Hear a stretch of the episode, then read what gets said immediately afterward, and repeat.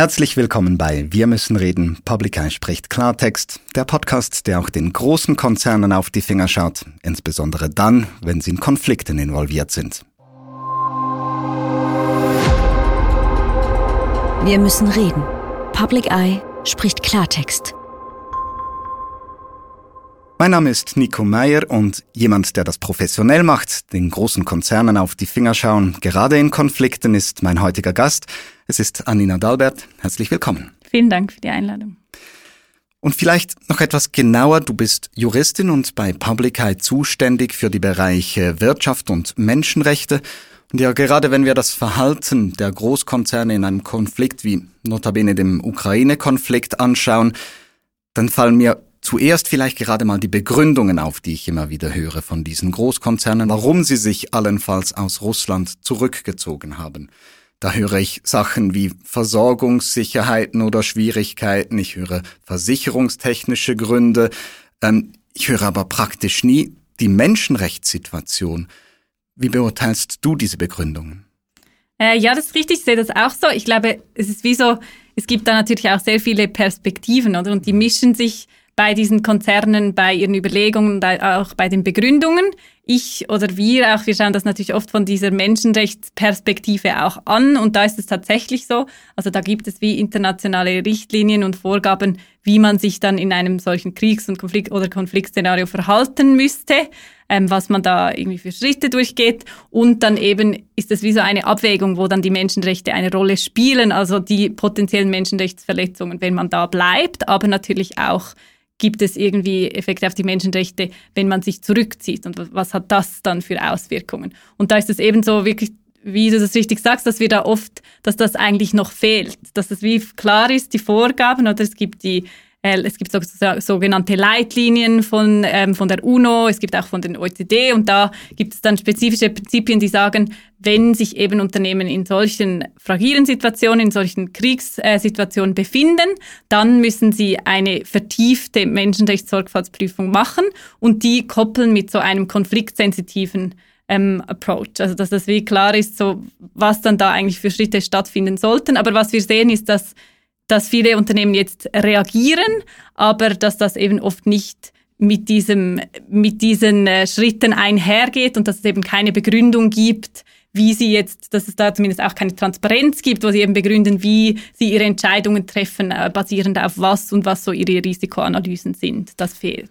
Aber ist es denn nicht auch etwas schwarz-weiß gedacht, wenn man jetzt einfach sagt, die Unternehmen, die in Russland bleiben, die sind schlecht und die Unternehmen, die gehen, die sind gut, also Profite versus Verantwortung. Ist das nicht zu einfach gedacht?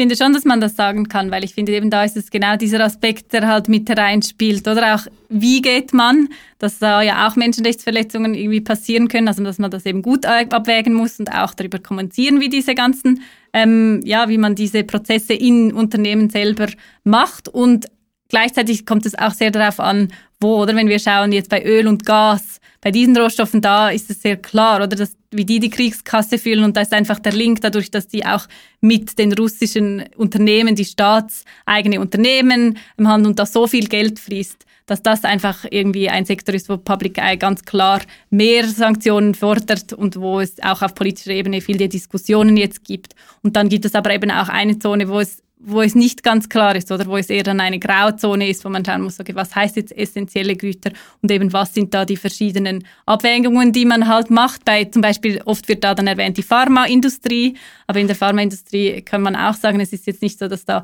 alle ähm, Medikamente per se weiterhin geliefert werden müssen, wenn wir uns die Schweizer Pharmakonzerne anschauen. Ähm, da hat mein Kollege bei Public Eye das Dossier genau angeschaut und dann sieht man eben, dass gewisse Produkte nicht äh, in das Verständnis von der Weltgesundheitsorganisation und auch von der eigenen russischen Liste, zu was essentielle Medikamente sind, dass eben viele da auch nicht drauf sind. Und dann müssen, finde ich, ist das wieder jetzt ein Punkt, wo das Unternehmen das dann eben argumentieren muss, macht, was macht es noch weiter und was nicht und was hat das für Konsequenzen auf beiden Seiten, wenn man sich zurückzieht oder wenn man bleibt. Da stelle ich mir auch vor, gerade noch weitere Produkte wie zum Beispiel Rohstoffe im Bereich der Ernährung. Da stellt sich wahrscheinlich eine ähnliche Frage, oder? Also in Bezug, genau in Bezug auf die Ernährungs-, ähm, also die Agrarrohstoffhändler, dann da ist auch sehr wenig Transparenz. Das haben wir gesehen, oder? Das, da ist eben Cargill ein Beispiel, wo dann eben überhaupt nichts gesagt wird, wo man zuerst lange also gewartet hat und dann sogar noch gelöscht hat, was sie eben zu Russland und Geschäfte, die sie in Russland und in der Ukraine tätigen. Und dann erst jetzt Ende März dann ein Statement kommt, dass man keine Investitionen mehr macht und eben auch essentielle Güter weiterhin aber ohne irgendwie genauer zu sagen, was das jetzt heißt. Aber natürlich beim Agrarrohstoffhändler, da sind dann noch wie die anderen Themen und das wird jetzt teilweise auf politischer Ebene auch missbraucht, dass man sagt, ah, es gibt eine Ernährungskrise in Europa, deshalb gibt es keine Regulierung mehr zu Pestiziden und wir dürfen auch keine Regulierung zu Sorgfaltsprüfungspflichten haben. Und andererseits ist das wieder ein Bereich, oder wo wir sehen, dass ähm, die Länder des globalen Südens natürlich die sind, die das trifft wenn jetzt da dieser Agrarhandel nicht mehr funktioniert und unsere Forderungen da auch, eben, dass sie halt die Agrarhändler nicht jetzt von diesen hohen und schwankenden Preisen weiterhin Profit machen.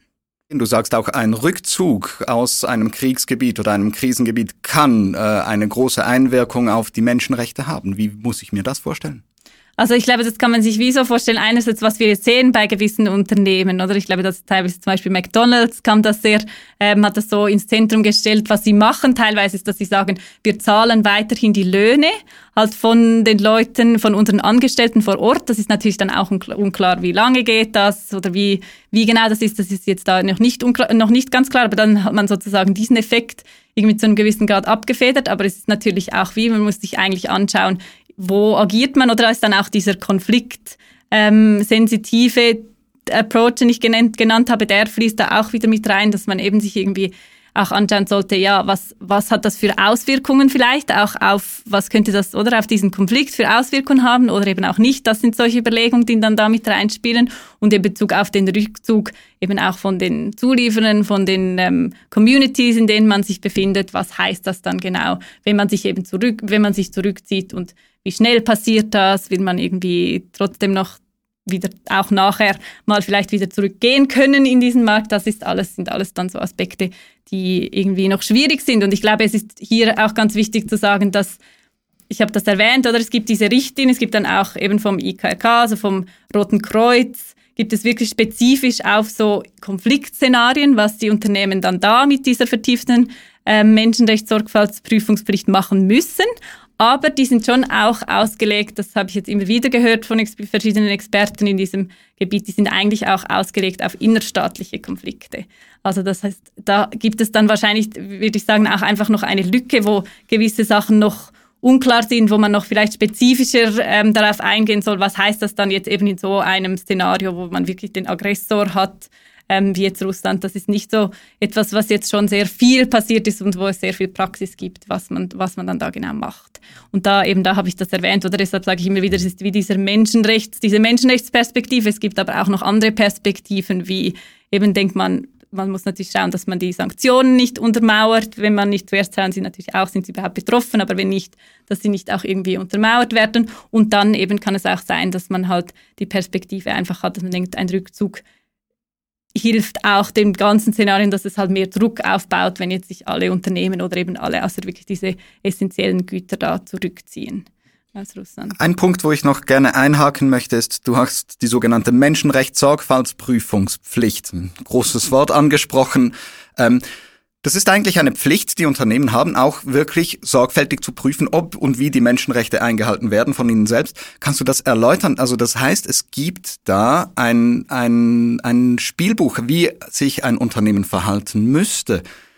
Steht da dann nicht drin, wie sich Unternehmen verhalten müssen? Also das gibt es, das gibt es ja auch sonst. Das gibt es, wie wir verlangen das eigentlich von allen Unternehmen dass sie das ständig machen und das ist ein Prozess, der wie fortlaufend ist, dass sie eben halt diese Risiken, sie müssen die Risiken analysieren, ähm, wo sind, sie können natürlich nicht ständig ihre gesamten Lieferketten und alle Zulieferer total wirklich wissen, was an jedem Ort, sondern sie müssen das Risiko basiert machen, wo sind potenziell die schwersten Menschenrechtsverletzungen in meiner Lieferkette und, oder in meiner, also es geht wirklich halt dann Upstream und Downstream. Also es kann sein, dass sie Produkte verkaufen oder eben die Zulieferer. Das geht wie in beide Richtungen. Das müssen sie machen. Und dann geht es auch darum, dass sie dann eben schauen, wenn sie das gemacht haben oder wenn sie diese, diese Risikoanalyse machen, müssen sie dann natürlich auch entsprechend handeln. Und wenn schon Verletzungen passiert sind, dann gilt es auch, dass es klar ist oder dass es da gewisse Prozesse gibt, wie sie dann auch eine Wiedergutmachung ähm, herstellen können und sie müssen darüber berichten. Also es ist auch die Transparenz, die sehr wichtig ist. Sie müssen darüber berichten, wie sie diese Analysen machen, wie sie zu diesen Schlüssen kommen und eben was dann die Schritte sind, die sie auch vorgenommen haben. Das braucht es und das braucht es eigentlich immer und es braucht dann eben diese sogenannte vertiefte Sorgfaltsprüfungspflicht, wenn wir uns in solchen Konflikt- oder Kriegsszenarien befinden. Und das ist auch beschrieben. Aber gerade die Transparenz ist etwas, weil ja, ist etwas, das ja immer wieder kritisiert wird, gerade zum Beispiel auch in Punkten von den multinationalen Konzernen, auch mit Sitz in der Schweiz, einer der bekanntesten in den letzten Monaten oder Wochen, der ähm, die Schweiz hier bezüglich oder ein Schweizer Unternehmen diesbezüglich ähm, kritisiert hat, ist der ukrainische Präsident Volodymyr Zelensky bei seiner Live-Schaltung an einer Demonstration in Bern vor einigen Wochen. Ähm, die hören wir uns doch ganz kurz mal schnell an. Good food, good life. Хороша їжа, хороше життя. Так звучить слоган компанії Nestle. Вашої компанії, яка відмовляється залишити Росію. І навіть зараз, зараз, коли звідти лунають погрози ще іншим країнам Європи, вже не тільки нам, коли звідти лунає вже навіть і ядерний шантаж. Gutes Leben, gutes Essen, der Slogan von äh, Nestle, so Volodymyr Zelensky. Ähm, und das aus einem Unternehmen aus der Schweiz, das Russland nicht verlassen hatte zu dem Zeitpunkt und dies trotz internationalen Warnungen. Wie schätzt du die Einschätzung von Volodymyr Zelensky ein? Ja, also ich finde, da sind zwei Aspekte sind spannend. Oder in Bezug auf Nestle, ich finde, man sieht sehr, wie sie sind da, also eigentlich hätte man doch denken können, die sind da vorbereitet oder dass so etwas kommt. Und die, wenn sie jetzt eben diese Sorgfaltsprüfungspflicht machen, dass sie sich dann da auch schon überlegen. Also natürlich konnte man nicht vorhersehen, was jetzt ganz genau passiert, aber ich denke, wenn man diese, wenn man das eben fortlaufend macht, dass man dann sich auch die verschiedenen Szenarien schon überlegen muss, wann ziehe ich mich zurück, mit was. Und ich finde, Neste, da sieht man klar, dass sie das irgendwie nicht gemacht haben und recht herumgereiht, mal so, mal so und dann eben wirklich auf diesen öffentlichen Druck auch dann reagiert haben und gesagt haben, gut, gewisse Marken ziehen wir zurück, wir machen nur noch essentielle Produkte. Ähm, genau, da ist jetzt wie dieser, dieser öffentliche Druck, der sehr stark mit reingespielt hat. Und in anderen, also wenn wir Public Eye oder meine Kollegin, die arbeitet zum Beispiel äh, zu den Agrarrohstoffhändlern und da ist es dann noch nicht mal so, also da fehlt es eben schon an der Transparenz. Also Cargill hat irgendwie am Anfang haben die dann noch gelöscht, die Geschäfte, die sie in Russland und der Ukraine gemacht haben. Und dann auf, auf Nachfrage von Reuters haben sie noch nicht mal irgendwie angegeben, was sie, sie haben gesagt, die Zahlen sind falsch, aber sie haben dann keine neuen Zahlen hervorgebracht und jetzt Ende März erst dann eigentlich eine Stellungnahme eben, wo sie gesagt haben, keine neuen Investments und das sind nur noch essentielle Güter. Aber das ist auch wieder unklar. Also es gibt nicht, sie sagen dann nicht, was sind jetzt die essentiellen Güter und was heißt das genau für uns? Also es fehlt dann da wirklich diese Transparenz und im anderen, ähm, die anderen auch Schweizer ansässigen Rohstoffhändler, die da ist einfach gar nichts. Also da kommt wirklich nichts und da fehlt dann eben vielleicht wie dieser öffentliche Druck, der jetzt bei Nestle ist dann sehr ins Zentrum gerückt mhm. und ist natürlich auch wichtig, ist auch klar, oder? Die müssen auch Stellung beziehen, weil allgemein es ist einfach diese nicht neutral. Also ein Unternehmen, das sich in einem Konfliktgebiet befindet, kann nicht neutral sein. Das finde ich einen sehr schönen Punkt. Ähm, gerade wenn es um Transparenz geht und wie du gesagt hast, es gibt da sehr viele Unternehmen, die Transparenz sehr locker auslegen und wenn es die Unternehmen nicht selbst machen, dann müssen da vielleicht Dritte ähm, in die Bresche springen. Das hat beispielsweise die University of Yale gemacht. Die hat angefangen mit einer sehr einfachen Liste, wo sie einfach nur aufgelistet haben, welche großen Unternehmen sind in Russland geblieben, welche sind gegangen. Mittlerweile wurde die Liste etwas komplexer, man hat es aufgegliedert, ist man noch da, geschäftet man noch, hat man weitere Pläne, ist es nur auf Eis gelegt. Wie wichtig erachtest du, dass nun Dritte in diese Bresche springen und diese Transparenz so versuchen, doch noch zu gewährleisten? Ähm, ich denke, es ist gewissermaßen, also man sieht ja auch, die, die Nachfrage ist sehr hoch dann auch, oder? Diese Liste wird überall verwendet und es sind jetzt, glaube ich, also das letzte Mal, als ich nachgeschaut habe, waren es schon, schon über 600. Also es ist auch etwas, was wir wie so noch nie gesehen haben, die, wie schnell das geht und eben auch wie viele und dass es da eine Auflistung gibt, das denke ich ist gut, aber das basiert natürlich auch wieder nur auf den Statements ähm, dieser Firmen, oder, wo man das sieht und es gibt, das, das nennt sich das ähm, Business and Human Rights Resource Center die sind in London und die sammeln halt wirklich wie diese ganzen Informationen in diesem, in dem Bereich von Wirtschaft und Menschenrechte. Und die haben jetzt zum Beispiel die Unternehmen dann, es waren glaube ich ungefähr 260 Unternehmen, die sie angeschrieben haben, um eben zu fragen, okay, wie macht ihr jetzt diese Sorgfaltsprüfungspflicht und was ist eure Position? Und sie haben dann noch nicht mal ihnen jetzt, sie haben den zwei Wochen Zeit gegeben, sie haben noch nicht mal 30 Prozent haben ihnen geantwortet. Und von diesen ungefähr 70, die eben weniger als 30 Prozent sind, sind dann, glaube ich, circa 30, die wirklich diese Sorgfaltsprüfungspflicht machen und andere haben ihnen einfach ein, eben ihre Statements, die dann in solchen Listen auftauchen, geschickt oder irgendwie eine allgemeine Menschenrechtspolicy oder gesagt, ja, wir brauchen noch mehr Zeit. Aber ich finde, das ist schon, also das ist irgendwie schon nicht ein gutes Zeugnis für diese Großkonzerne. Das ist irgendwie eigentlich auch erschreckend, dass das so, also dass es da einfach keine Antwort gibt und dass sie das offensichtlich diese Prozesse noch nicht machen. Die sie und machen da kommt müsste. zu wenig ein Stück weit. ja, ja, das denke ich. Jetzt gibt es international immer mehr Bemühungen, auch diese Großkonzerne zu Verantwortungen zu zwingen oder sie dazu zu bringen. Ähm, man denkt in der Schweiz an die Annahme der Konzernverantwortungsinitiative, respektive eben nicht die Annahme an der Urne. Aber wie wichtig wäre da eine Annahme gewesen? Also ich glaube, was eine Annahme da jetzt wie verändern könnte oder eben auch die Entwicklung, die wir jetzt sehen, weil auf europäischer Ebene das kommt. Es ist jetzt im Februar ist ein Gesetzesvorschlag ähm, von der Europäischen Kommission veröffentlicht worden, der sehr weit geht und eben viel weiter als äh, das jetzt die wenigen Gesetze, die wir in der Schweiz jetzt haben, eben weil das nicht angenommen wurde. Und da also da habe ich jetzt auch Experten sagen das teilweise auch, oder dass sie wirklich irgendwie sagen, ja, jetzt könnt ihr das auch eigentlich schon mal umsetzen, das, was wir sowieso brauchen von den Konzernen, dass sie das machen. Also sie müssen diese Sorgfaltsprüfungspflicht machen. Und wenn wir jetzt die Initiative hier hätten, dann wäre es wenigstens wie schon deutlicher, es gäbe mehr Transparenz, weil sie das ja dann auch veröffentlichen müssen in dem Prozess. Also sowohl die Risikoanalyse finden wir, dass es da Transparenz braucht und eben dann auch wie Berichterstattung darüber, was sie gemacht haben.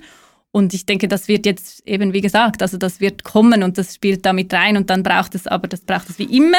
Das ist eine Pflicht, die, die fortlaufend ist und dann eben, die noch vertieft stattfinden muss und eben, wo es vielleicht auch tatsächlich noch Sachen einfach unklar sind, jetzt in so ganz spezifischen Kriegsszenarien, wie wir das jetzt hier haben, da braucht es dann einfach diese vertiefte Sorgfaltsprüfungspflicht. Und gerade mehr Verantwortung auf den Schultern dieser Unternehmen würde ja auch mehr strafrechtliche Re Relevanzen bedeuten. Wie sieht es denn heute aus? Jetzt wirklich konkret den Ukraine-Konflikt angeschaut. Denkst du, es gibt da Großkonzerne, die wirklich auch strafrechtlich relevant äh, belangt werden können in der Zukunft wegen dem Verhalten in diesem Konflikt? Es ist natürlich nicht ganz einfach, solche strafrechtliche. Also es ist nicht so, dass es sehr viele davon geben wird, aber es ist ein Risiko und das ist wahrscheinlich auch einer der Gründe, weshalb jetzt eben diese Rohstoffkonzerne, die halt wirklich sehr stark in dem Konflikt, oder die sind jetzt sehr stark da verlinkt, die haben wirklich, sind, sind halt dann russische staatliche Unternehmen, mit denen sie zu tun haben, da fließen extrem viele Gelder und da besteht dann schon ein gewisses Risiko. Das ist dann wahrscheinlich auch eben, weshalb Shell und gewisse von denen dann schon stark Position recht früh ähm, genommen haben, ist vermutlich schon auch auch so ein bisschen diese Drohkulisse, wie wir das gesehen haben in, mit Lafarge-Holcim. Da gibt es jetzt wirklich einen strafrechtlichen Fall in Frankreich. Ähm, das, da handelt es sich noch um den Syrien-Konflikt, wo sie eben einerseits halt dann einfach irgendwie weiter geschäftet haben in diesem Zivilkriegsszenario. Das ist dann wieder ein innerstaatlicher Konflikt, oder? Aber dort, wo das weiter stattgefunden hat und dann eben auch Gelder,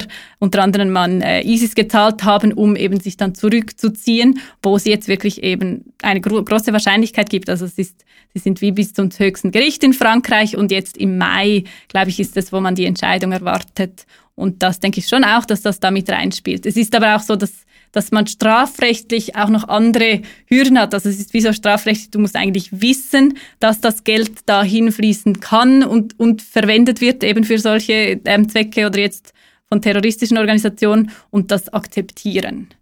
So, also das ist jetzt, ich denke, das ist nicht etwas, was wir sagen können, das ist jetzt für alle ähm, Konzerne, die da in Russland sind, ein Risiko. Auf keinen Fall, da braucht es sind wie höhere Schwellen. Aber für gewisse ist das tatsächlich so. Ich möchte noch auf einen Punkt eingehen und das ist so der öffentliche Druck. Ähm, ich nehme hier ein Beispiel. Glencore, ein Unternehmen, von dem man nie sehr viel Werbung im großen öffentlichen Raum wahrgenommen hatte. Mir fiel jetzt auf, an Bahnhöfen, in Bussen, in Zügen. Ich sehe plötzlich Glencore-Plakate mit verschiedensten Werbungen. Ähm, ein Konzern, der in meiner Wahrnehmung sehr, sehr stark in den öffentlichen Fokus gerückt ist in den letzten Jahren merkt man bei einem Konzern, der nicht direkten Kundenkontakt hat und jetzt doch öffentlichkeitswirksam Werbung schaltet, merkt man, dass da ein gesellschaftlicher Druck dann doch eine gewisse Wirkung hat, auch auf diese Unternehmen? Das ist möglich und das wäre vielleicht, also ich, ich wünschte mir, dass ich wie sagen könnte, ja klar, es ist ganz eindeutig, oder? Es ist der öffentliche Druck und Glencore merkt jetzt, uh, die Zivilbevölkerung. Aber andererseits finde ich, sieht man halt auch, es kann auch sein, dass sie das jetzt eher gemacht haben, weil ihre Mitarbeiter mehr irgendwie unter Druck kommen, ah, du arbeitest für dieses Unternehmen oder dass es so, man sieht auch, dass viel diese Werbung in Zug zum Beispiel stattfindet. Und andererseits, ja, können wir auch sagen, es ist ja irgendwie auch tragisch, dass solche Werbungen, eben also die Werbung sagt, ja, sie irgendwie schützen die Umwelt, wir machen das auch. Etwas in diese Richtung, wo ich denke, so, dass das überhaupt möglich ist für ein Unternehmen, was immer noch, was, was eines der größten Kohleabbauunternehmen ist, oder ein Unternehmen wie Glencore, wo Public Eye Recherchen irgendwie gezeigt haben, dass sie die Verträge, die waren zwar schon vorher abgeschlossen, aber sie immer noch ähm, das Öl aus Russland abkaufen. Also da finde ich schon, das ist ja auch irgendwie eine riesen Diskrepanz und dass es überhaupt möglich ist, auf der einen Seite so zu handeln, auf der anderen Seite dann der Öffentlichkeit eben versuchen, ein solches Bild von sich zu zeigen. Das ist ja auch schockierend.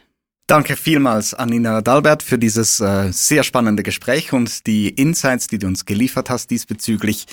Ja, und wenn du weitere Episoden von Wir müssen reden, Public Eye spricht Klartext sehen oder hören möchtest, dann empfehle ich dir unseren YouTube-Kanal für die Videos oder die gängigsten Podcast-Apps für die Audioformate. Und in der Beschreibung dieser Episode findest du auch einen Link zu unserem Dossier von Public Eye mit sämtlichen Hintergründen und spannenden Artikeln zur gesamten Ukraine-Krise. Natürlich würde es uns freuen, wenn du uns auf den Kanälen likest oder uns auch weiterempfiehlst an eine Freundin oder einen Freund. In diesem Sinne, herzlichen Dank. Wir müssen reden. Public Eye spricht Klartext.